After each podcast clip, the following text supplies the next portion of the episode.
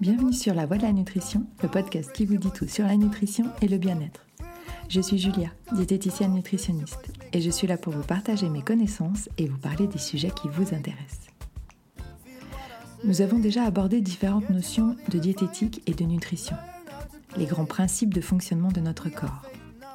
Il est temps de se pencher sur les stars de nos assiettes, les aliments, et plus précisément les aliments dits santé, les super-aliments, ceux qui enfilent une cape pour vous sauver de votre vie stressante et déséquilibrée, mais aussi les aliments devenus incontournables dans le healthy lifestyle. Enfin, ceux que les grands patrons de l'industrie agroalimentaire veulent nous faire croire comme étant indispensables à une vie plus belle. Je vous dirai tout ce qu'il y a à savoir pour que vous puissiez les consommer en connaissance de cause, que ce soit d'un point de vue diététique, santé, économique ou éthique.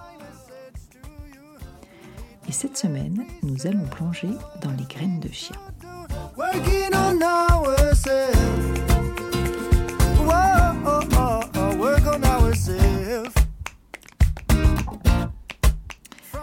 Avant toute chose, il va falloir prendre parti et choisir son équipe.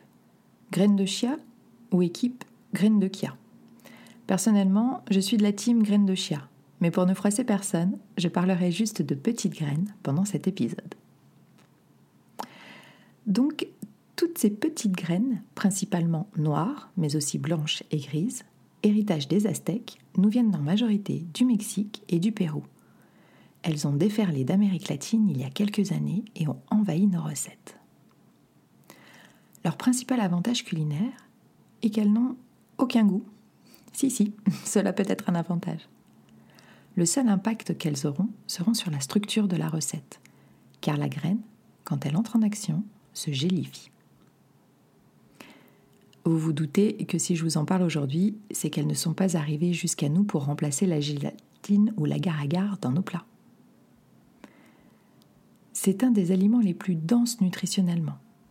Le rapport poids-effet est énorme. Mais quelle est donc son armée? Quels sont ces petits soldats qui se battent pour votre santé? En première ligne, les fibres. Composées de 30% de fibres, ce sont des fibres, pour la grande majorité, solubles, qui sont donc, comme leur nom l'indique, solubles dans l'eau. Elles deviennent visqueuses et peuvent absorber jusqu'à 10 fois leur poids en eau, facilitant principalement le transit. Elles permettent également de réguler la satiété et donc la sensation de faim, de réguler la glycémie en diminuant la vitesse d'absorption du sucre. Et tout ça grâce aux fibres. Cette première ligne de bataillon armé est déjà fort impressionnante. Mais bien sûr, la graine ne s'arrête pas là.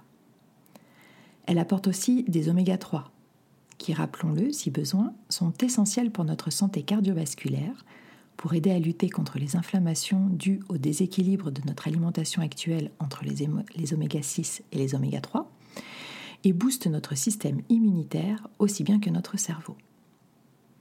Elle contient aussi du tryptophane, non barbare je vous l'accorde, mais qui est essentiel dans la régulation de l'humeur et du sommeil, puisqu'étant un des principaux éléments nécessaires à la production de nos hormones du bonheur et du sommeil, la sérotonine et la mélatonine. Et pensez-vous qu'elle s'arrêterait là?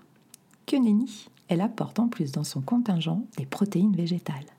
Et en réserve, il lui reste la vitamine C, le fer, le calcium et le potassium. Bien sûr, c'est un super aliment. Et qui dit super aliment dit concentré de nutriments. Mais dit aussi consommer en petite quantité.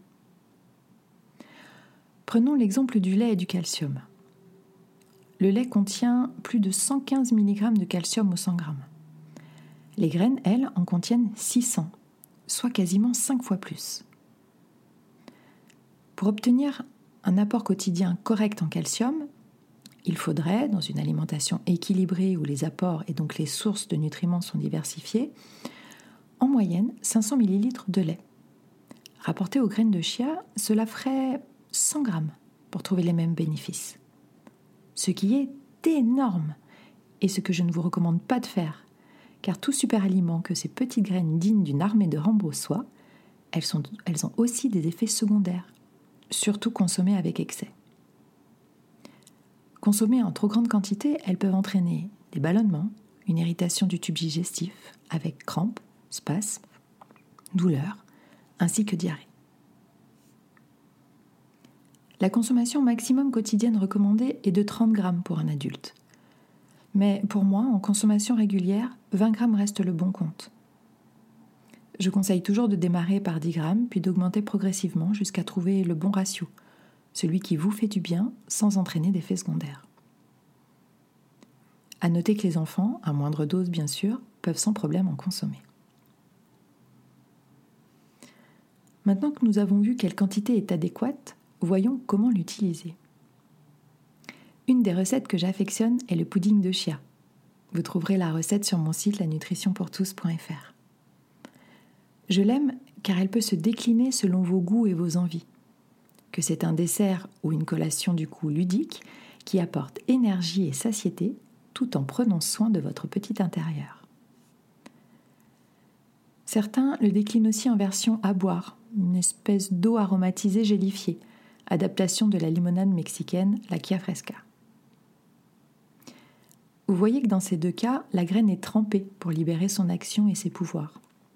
Et cela reste l'idéal. Car simplement saupoudrée dans une salade ou une compote, elle restera une petite graine inerte, apportant à la limite un léger croquant sous la dent et une touche d'originalité visuelle. Ou alors, il faudrait au moins la mixer.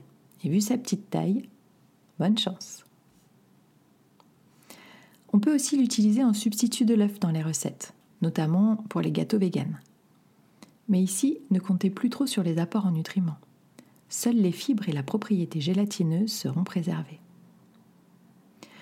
Notez aussi qu'elles ont plus de facilité à s'exprimer dans un liquide gras, comme le lait de coco. Mais que si elles ne gélatinent pas, c'est qu'elles sont trop vieilles. Alors ne vous entêtez pas, vous pouvez jeter le paquet et aller en racheter un autre. D'ailleurs, pour info, le prix moyen de graines bio est aux alentours de 10 euros le kilo. Ces graines seront donc utiles aux personnes avec un transit ralenti, aux personnes désireuses de contrôler leur glycémie. Pour les diabétiques, cela ne se substitue bien sûr en aucun cas à la prescription médicale. Pour les veggies, pour un apport supplémentaire en protéines. Pour les sportifs, avec son effet rassasiant énergétique et régulateur de glycémie. Pour ceux qui ont, un, sommeil aléatoire. Et pour finir, je dirais pour tous ceux qui souhaitent enrichir leur alimentation en oméga 3. Je ne vous le répéterai jamais assez, la base reste un équilibre alimentaire avec un apport varié et de saison. Et les super aliments pourront alors vous aider à vous booster ou à régler les petits maux du quotidien. Mais comme tout soldat, leur force réside in fine dans la cohésion du groupe. Je vous dis jeudi prochain. Prenez soin de vous. We are faith in our dreams and direction. You know we're going upstream and cross the ocean.